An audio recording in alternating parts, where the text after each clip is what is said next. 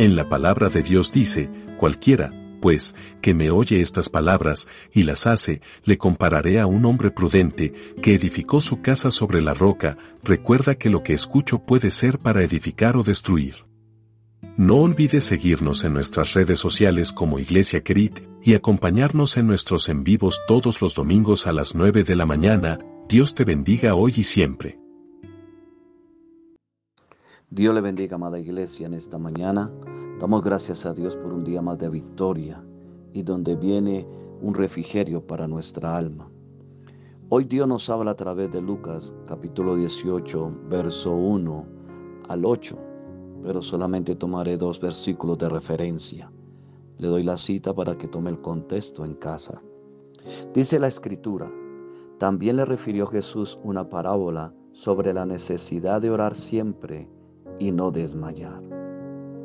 Podemos notar que nuestro Señor Jesucristo usa una parábola y esta es una figura de comparación que a menudo utilizan historias cortas para enseñar una verdad o responder a una pregunta. Teniendo en cuenta algo, amado hermano y amigo que me escucha, teniendo en cuenta que la historia de una parábola es historia, histórica, perdón, dándonos a entender que la parábola no es histórica, aunque contiene una historia, valga la redundancia. Es fiel a la vida real y tiene una existencia comprobada esta parábola. Y Jesús las utiliza en las escrituras, las parábolas, para enseñarnos cómo es el reino de los cielos sobre la tierra y el comportamiento o actitud de su iglesia en su reino ya que esta parábola nos permite analizar su contenido con sencillez, entendemos su significado fundamental para nuestra vida de devoción como individuo y como iglesia. Jesús nos habla que había una ciudad y en esta ciudad un juez y la actitud de este juez era que no tenía temor de Dios y por su posición no respetaba a sus semejantes. Pero también nos habla de una viuda que acudía insistentemente para que le hiciera justicia en su asunto que le traía todos los días. El juez en su razonamiento pensó y dijo, porque esta viuda persiste en su petición de que le haga justicia, le haré juicio a su asunto con su adversario.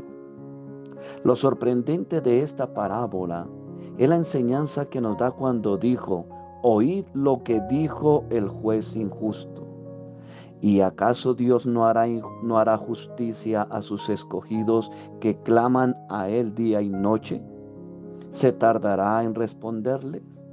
Lo que tenemos, lo que tenemos y entendemos en esta parábola es un párrafo sobre la oración para la hora presente, es decir, con la finalidad que su iglesia o individuo nacido de nuevo orasen y no se desanimaran ni se desanimen en medio de las circunstancias y siempre oremos. Nuestro Señor nos dio a entender lo siguiente, cuando dirigimos a Dios en oración, pensamos que si Él es un juez injusto, cuando nos acercamos en oración, creemos que Él actúa por los motivos que actúan algunos. Pues déjeme decirle, amada iglesia y amigo, no, Dios no es así. Por eso nos dice, no te desanimes, dirígete a Dios, porque Él no es un juez injusto. Él te escucha y contesta tu oración. No necesitas perseguirle. Dios desea siempre o siempre, óigalo bien, Dios desea siempre contestarte y ha actuado a favor tuyo y mío. Por eso Dios nos dice, oremos sin censar, no nos desanimemos, Él tiene nuestra respuesta. Bendiciones.